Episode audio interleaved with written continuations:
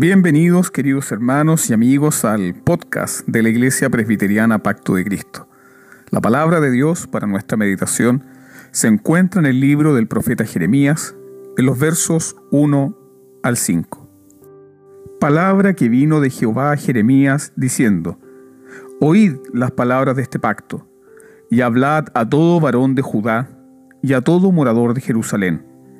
Y les dirás tú, Así dijo Jehová Dios de Israel, maldito el varón que no obedeciere las palabras de este pacto, el cual mandé a vuestros padres el día que los saqué de la tierra de Egipto, del horno de hierro, diciéndoles, Oíd mi voz y cumplid mis palabras, conforme a todo lo que os he mandado, y me seréis por pueblo, y yo seré a vosotros por Dios, para que confirme el juramento que hice a vuestros padres, que les daría la tierra que fluye leche y miel, como en este día.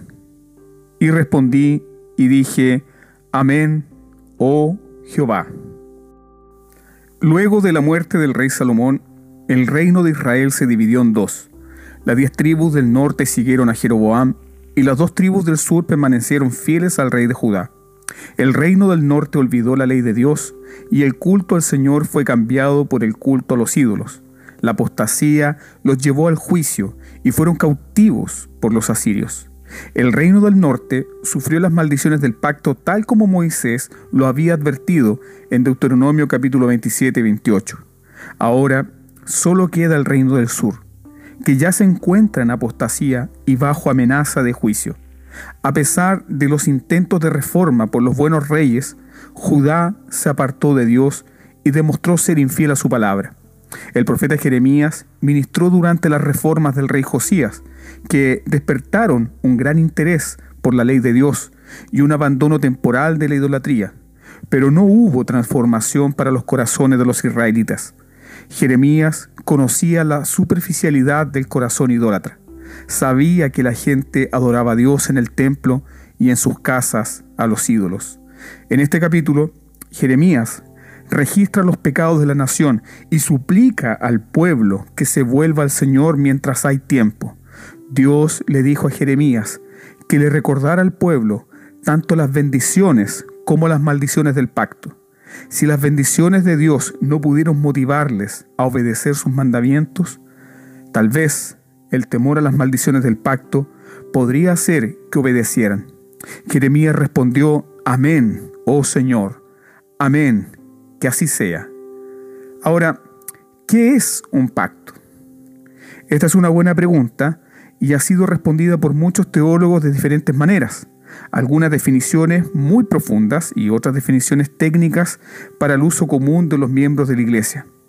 La Confesión de Fe de Westminster explica que un pacto es lo siguiente, en el capítulo 7, en el párrafo 1. La distancia entre Dios y la criatura es tan grande que aun cuando las criaturas racionales le deben obediencia como a su creador, sin embargo ellas no podrán nunca tener plenitud con él como su bienaventuranza o galardón, si no es por alguna condescendencia voluntaria por parte de Dios, habiéndole placido a éste expresarla por medio de su pacto. Hay tres cosas importantes que aprendemos sobre el pacto aquí. Número uno, hay distancia entre el Creador y la criatura. Dios es el soberano Rey y Señor sobre todas las criaturas. Número dos, le debemos obediencia y lealtad al Creador. Número tres, hay bendición y una recompensa. Y esa bendición nunca será nuestra a menos que Dios venga y la otorgue a través de esta relación descrita como pacto. Los pactos entre Dios y el hombre no son acuerdos bilaterales, sino una imposición unilateral. Es Dios, el soberano, quien nos da los términos de la relación que desea tener con nosotros, sus criaturas. Así que en un pacto no hay negociación con el Señor. Él impone los términos y condiciones. Es soberano y sus súbditos deben inclinarse ante su majestad soberana con todo el corazón. Entonces, un pacto no es una relación casual, no es una relación abierta, no es una relación libre. El pacto es una relación solemne y vinculante para las partes que se han comprometido entre sí. Tan solemne y tan vinculante como el pacto matrimonial, donde hombre y mujer pactan con las sencillas palabras, sí, acepto. Con estas palabras, esposo y esposa se unen en pobreza, en riqueza, en enfermedad, en salud, en dolor, en alegría, para toda la vida. Así también, con dos palabras sencillas, pero trascendentales, Jeremías aceptó los términos legales del pacto con Israel. Jeremías respondió diciendo, Amén, oh Jehová. Amén es una palabra de confirmación que significa así sea. No es una palabra para tomársela a la ligera, porque es especialmente una palabra de acuerdo a los propósitos de Dios. Es una palabra de confirmación a la voluntad de Dios. Amén significa sí Señor, así sea Señor, o hágase tu voluntad. Si amén es una palabra para confirmar la voluntad de Dios, entonces debe usarse con cuidado. Cuando Jeremías dijo amén, en realidad, ¿a qué estaba diciendo amén? Observe detenidamente el texto de los versos 1 al 3. Palabra que vino de Jehová a Jeremías diciendo, oíd las palabras de este pacto y hablad a todo varón de Judá y a todo morador de Jerusalén. Y les dirás tú, así dijo Jehová Dios de Israel, maldito el varón que no obedeciera las palabras de este pacto. Dios está proponiendo un pacto. Le está dando a Jeremías sus condiciones, sus términos. Los contratos siempre son un asunto serio. Asumir, por ejemplo, una hipoteca, tomar un crédito de consumo, asumir el pago de un vehículo o tomar un préstamo capital para inversión son asuntos de gran responsabilidad. Así que los términos y las cláusulas y las sanciones de un contrato se deben considerar cuidadosamente, especialmente la letra chica. Pero en este caso, la sanción pactual no estaba en letra chica. La advertencia estaba registrada en mayúsculas y en negrita al comienzo del contrato diciendo maldito. No se necesita mayor pericia legal para darse cuenta que un contrato que comienza con la cláusula maldito es un asunto serio. ¿Firmarías tú, amado hermano, un contrato que comienza con la cláusula maldito? ¿Pondrías tu firma y dirías acepto a un contrato que comienza diciendo maldito si fallas en esta cláusula? El contrato venía con duras sanciones. Jeremías no estaba recibiendo una póliza de seguro ante todo evento. Estaba recibiendo una maldición general el incumplimiento de este pacto trae maldición, una maldición que es aplicada en el momento en que Jeremías viola cualquier cláusula de los términos del contrato. ¿Cuáles fueron los términos exactamente de este contrato? Estos son los términos. En el verso 4 Dios dice, oíd mi voz y cumplid mis palabras conforme a todo lo que les mando. El pacto exige nada menos que la obediencia total a la voluntad de Dios. ¿Existe algún ser humano capaz de cumplir con los términos de este pacto? ¿Qué hombre puede cumplir cuando somos todos pecadores destituidos de la gloria de Dios? Las exigencias son demasiado estrictas, las sanciones demasiado extremas. El pacto requiere perfecta obediencia a la ley de Dios. Una vez que la ley sea quebrantada, Dios maldecirá a Judá y a Jerusalén y a Jeremías con ellos.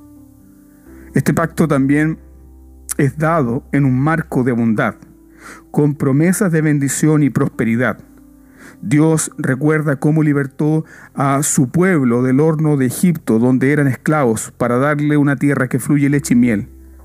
Dice así el verso 4, el cual mandé a vuestros padres el día que los saqué de la tierra de Egipto, del horno de hierro, diciéndoles, oíd mi voz y cumplid mis palabras, conforme a todo lo que os he mandado, y me seréis por pueblo, y yo seré a vosotros por Dios. Esta es la más bendita de todas las promesas de las Escrituras.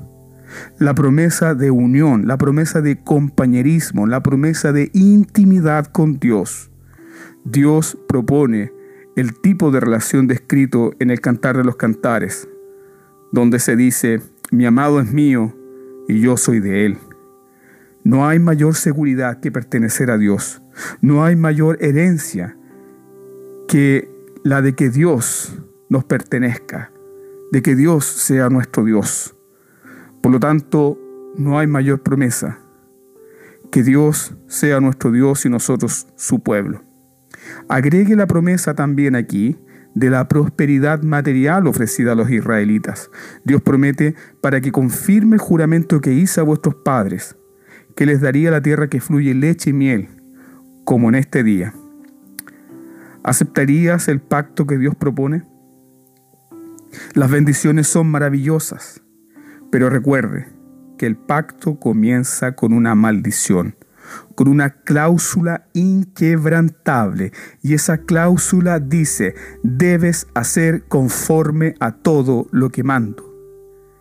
Jeremías confirmó este contrato y dijo, amén, oh Jehová, amén, Señor, que así sea.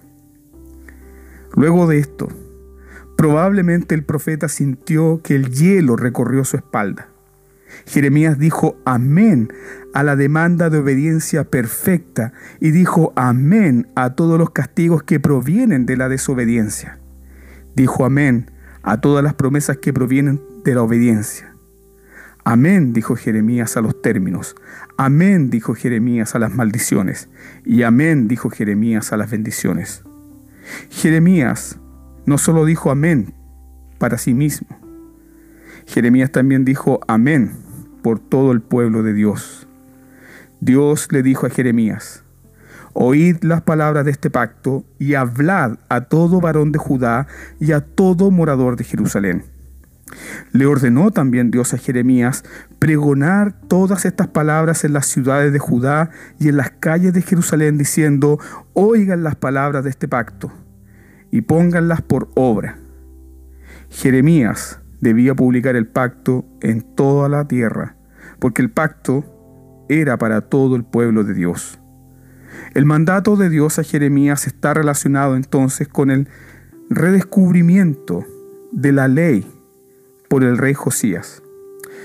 Cuando el rey Josías leyó los términos del pacto al pueblo y éste lo confirmó, cuando Josías leyó las palabras del libro del pacto, que sin duda fueron las palabras escritas en Deuteronomio capítulo 27, donde Moisés reunió a todo el pueblo de Israel en el monte Ebal y dijo, Oigan pues la voz de Jehová su Dios, y cumplirá sus mandamientos y sus estatutos, que yo te ordeno hoy.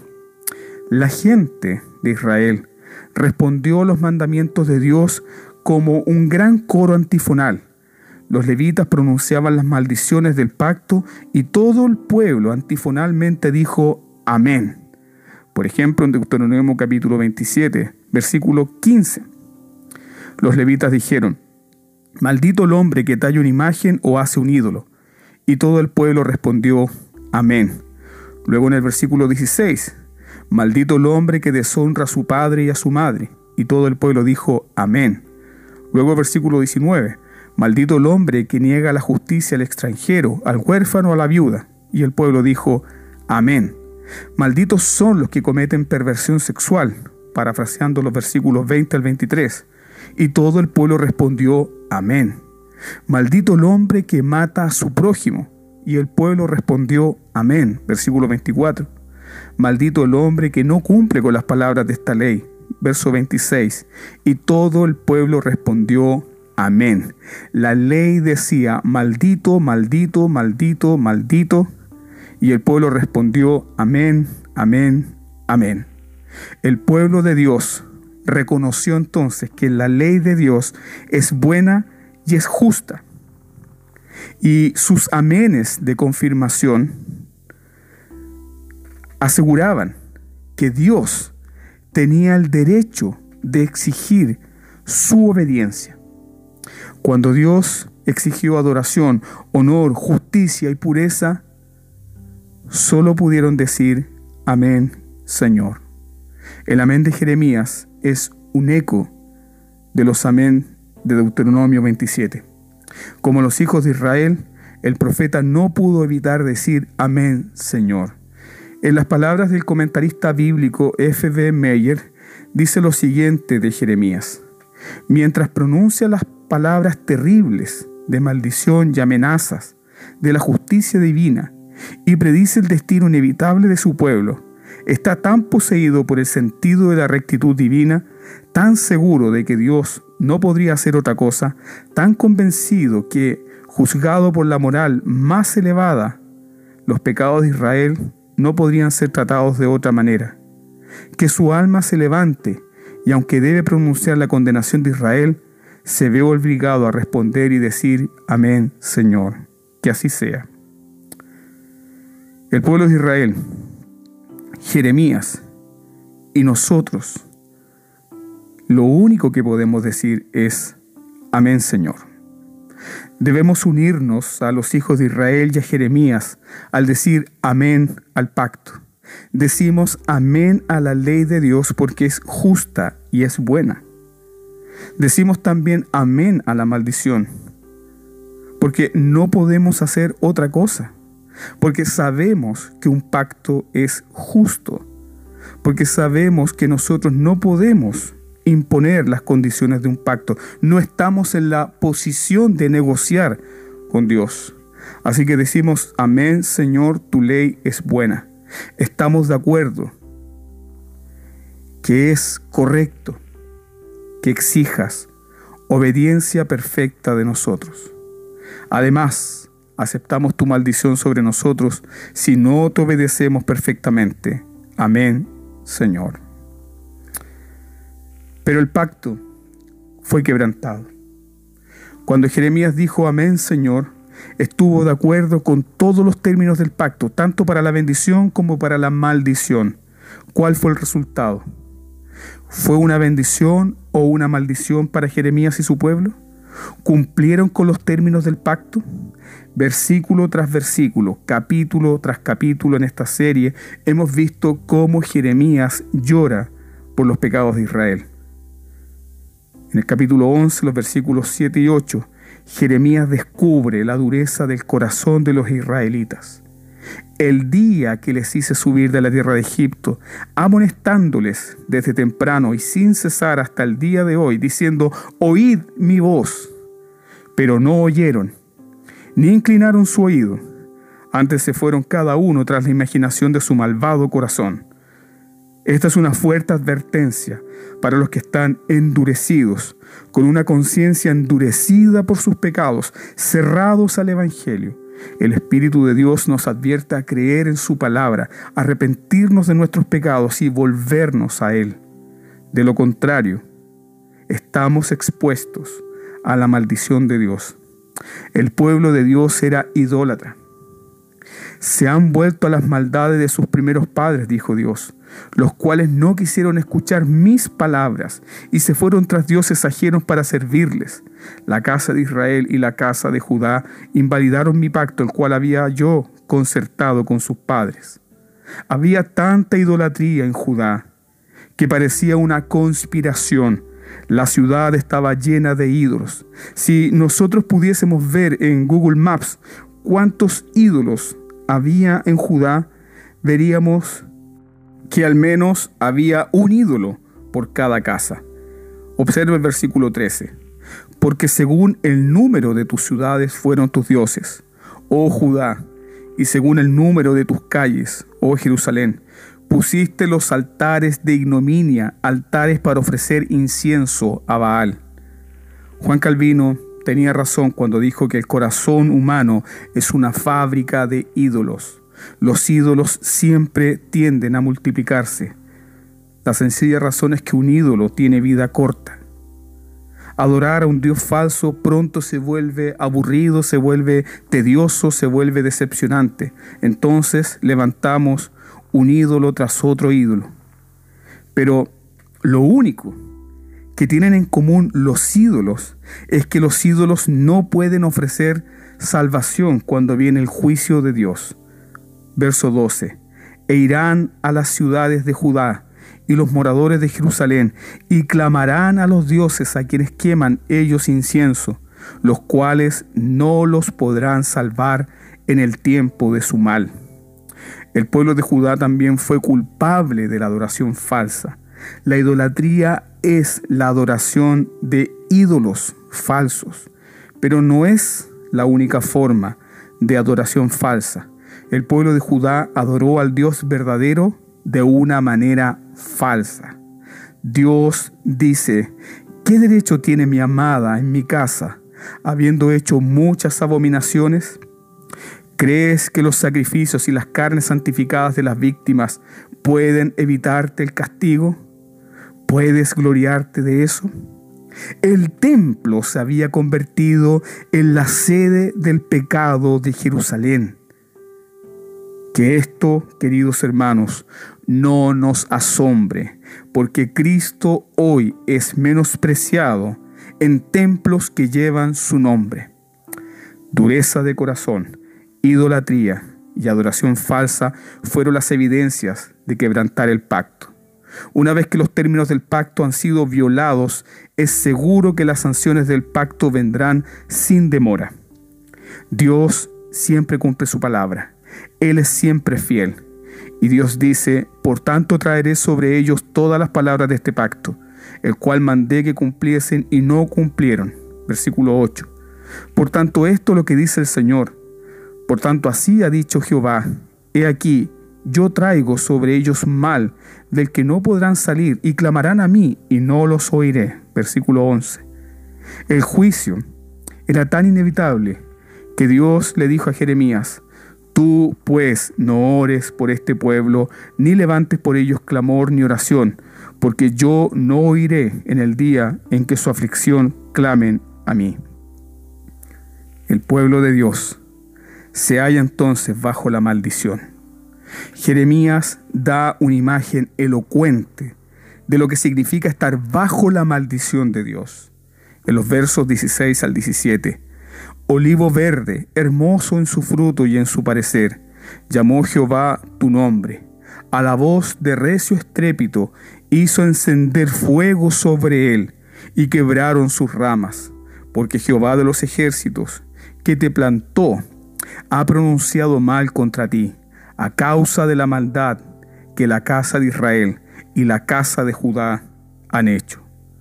El ministerio de Jeremías fue diseñado por Dios para arrancar y para plantar. Eso lo vemos en el capítulo 1, en el versículo 10, donde dice, te he puesto hoy en día sobre naciones y en reinos para arrancar y destruir, destruir y derrocar, construir y plantar este verso es un recordatorio de que arrancar y plantar son la prerrogativa de Dios.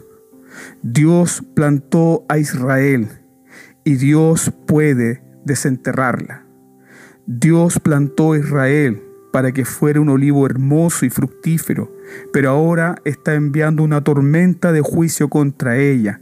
Caerá un rayo y este árbol será incendiado, convirtiéndolo en nada más que cenizas. Esa es la maldición de Dios contra el pecado. Temamos entonces de sentirnos superiores al Israel idólatra. No sea que nuestros ministerios, no sea que nuestras denominaciones desaparezcan por la falta de arrepentimiento y el juicio de Dios. Todos estamos bajo la misma maldición. Estamos obligados a guardar perfectamente la ley de Dios. Sin embargo, todos hemos fallado en hacerlo.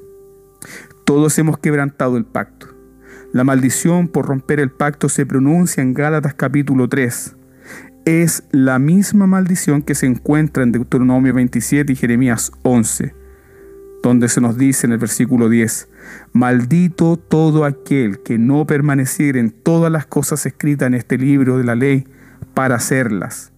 La maldición, queridos hermanos, no permite excepciones. Maldito todo aquel, todo hombre, mujer, niño, que no haga todo lo que está escrito en la ley. Maldito todo el que sea de corazón duro. Maldito todo aquel que adore ídolos Maldito todo aquel que ofrezca a Dios adoración falsa. todos están bajo maldición. No hay forma de escapar de esta maldición. No podemos decirle a Dios, lo siento, no pude cumplir este mandamiento. Debemos entonces aceptar el veredicto que la Biblia da a quienes rompen el pacto. No hay forma de evitar esta maldición. Solo hay un camino a través de la maldición. Y ese camino es pasar por la cruz de Cristo. Cristo nos redimió de la maldición de la ley, hecho por nosotros maldición, porque está escrito, maldito todo el que es colgado en un madero. Jeremías no fue el último profeta en decir amén a la maldición de Dios. La misma noche en que Jesucristo fue traicionado, después de compartir la cena donde se estaba conmemorando la Pascua, Jesús dijo amén. Jesús dijo amén al pacto entre Dios y su pueblo. Su alma estaba angustiada hasta la muerte. Rogó para no beber la copa maldita, pero le dijo a su Padre, hágase tu voluntad. Jesús estaba repitiendo las mismas palabras de Jeremías. Amén, Señor, que así sea. Amén al pacto, amén a sus maldiciones, amén a sus bendiciones. Cuando Jesucristo dijo, hágase tu voluntad, estaba invitando a que todas las maldiciones del pacto cayeran sobre su propia cabeza. Cuando fue voluntariamente a la cruz, estaba diciendo amén a la maldición contra ti y contra mí por no amar a Dios, por la idolatría, por tomar el nombre de Dios en vano, por quebrantar el día de reposo. Jesús estaba diciendo amén a la maldición contra nosotros por no honrar a nuestros padres, por las intenciones asesinas, por el pecado sexual, por el robo, por la mentira, por la codicia. Jesús tomó todas esas justas maldiciones sobre él mismo. ¿Qué significó esta maldición para Jesús? Cuando dijo amén a las sanciones del pacto, Jesús aceptó ser condenado por Dios ser identificado plenamente con nuestros pecados. El santo, el puro, quien solo hizo el bien, es tratado ahora como un criminal, como el maldito de Dios, a quien Dios no puede alzar su rostro y para quien solo le pueden rodear las tinieblas. Para el condenado, por las sanciones del pacto, no hay misericordia así como los animales partidos en el día cuando Dios celebró el pacto con Abraham, así el Hijo de Dios fue partido por nuestros pecados. La ley de Dios estipulaba la crucifixión como una muerte maldita. Si alguno hubiere cometido algún crimen digno de muerte y lo hiciereis morir y lo colgareis en un madero, no dejaréis que su cuerpo pase la noche sobre el madero. Sin falta lo enterrarás el mismo día, porque maldito por Dios es el colgado, y no contaminarás tu tierra que Jehová tu Dios te da por heredad. No hay forma de evitar la maldición, pero esta es la forma de superarla. Cristo cargando nuestra maldición. Dios no pasó por alto las maldiciones del pacto. Dios las derramó sobre su propio Hijo. La muerte de Cristo en la cruz demostró que estaba aceptando sobre sí mismo la maldición que merecíamos. Cristo nos redimió de la maldición de la ley, hecha por nosotros maldición, porque escrito está, maldito todo el que es colgado de un madero. Pero no solamente Cristo llevó la maldición, en Cristo recibimos toda bendición, como dice 2 Corintios capítulo 1, versículo 20. Porque todas las promesas de Dios son el sí y en él amén, por medio de nosotros para la gloria de Dios. Todas las promesas de Dios son sí en Cristo. Cuando Jeremías dijo amén, él estaba confirmando todo el pacto, tanto para la maldición como para la bendición. Lo mismo ocurre con Jesús. Cuando Jesús dijo, hágase tu voluntad, afirmó todo el pacto, tanto para la maldición como para la bendición. Jesús dijo que sí a las maldiciones del pacto en su muerte, pero también dice que sí a las bendiciones y a las promesas del pacto en su resurrección. En Cristo es sí a los términos, sí a las maldiciones, sí a las bendiciones. Me imagino ahora, queridos hermanos, a Jesús diciendo que sí a las bendiciones del pacto de esta manera.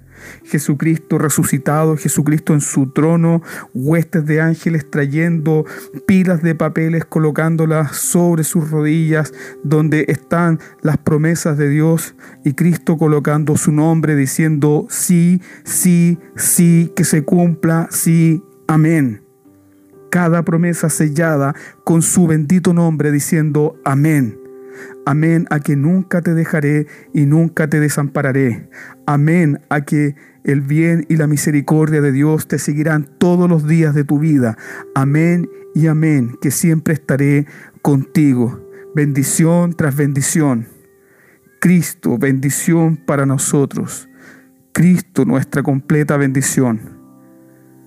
Las promesas de Jeremías 11, incluso de recibir una heredad, se cumplirán para todos aquellos que fuimos comprados por la sangre de Cristo y que pertenecemos a Dios.